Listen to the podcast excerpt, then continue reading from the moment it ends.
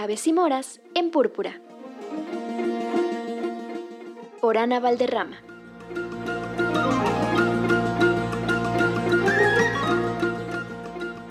Aló, aló, amigas y amigos de Púrpura, aquí Ana Valderrama del proyecto Aves y Moras, como siempre compartiéndoles lecturas escritas o protagonizadas por mujeres.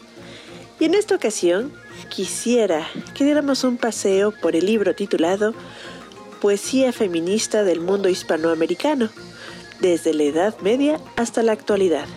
Esta es una antología crítica llevada a cabo por Kate Flores y Ángel Flores para siglo XXI editores. Pero entremos en contexto. La poesía feminista que contiene este volumen no es necesariamente la labor de feministas declaradas, sino de poetas que sencillamente mostraron el suficiente valor para hacer escuchar sus voces.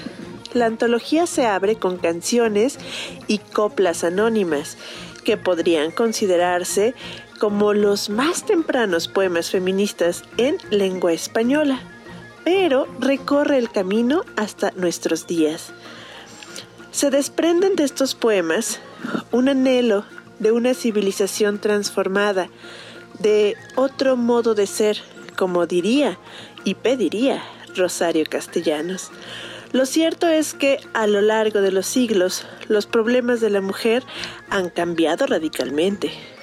Tal vez en un futuro próximo, dicen los compiladores, Kate y Ángel, suceda lo mismo con los problemas de hoy que se volverán obsoletos después de luchas similares. Las poetas feministas, críticas sensibles de la sociedad, habrán contribuido con mucho a que caigan en el desuso. Y leer poesía es potente.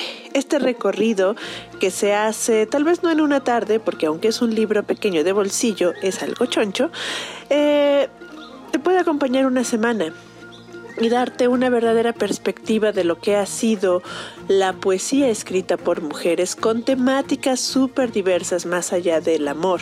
Aquí entran todas las vicisitudes, todos los cuestionamientos, propuestas, dudas, miedos, inquietudes, quejas y bueno, una maravilla de cosas. Sin más, yo los dejo. Recuerden, Aves y Moras es un proyecto que fomenta la lectura y el libro y lo que guardan y a través de las redes sociales y también de modos presenciales hacemos actividades. Sin más, hay que cuidarnos, guardar la sana distancia y entre todos nos protegemos. Chao, chao.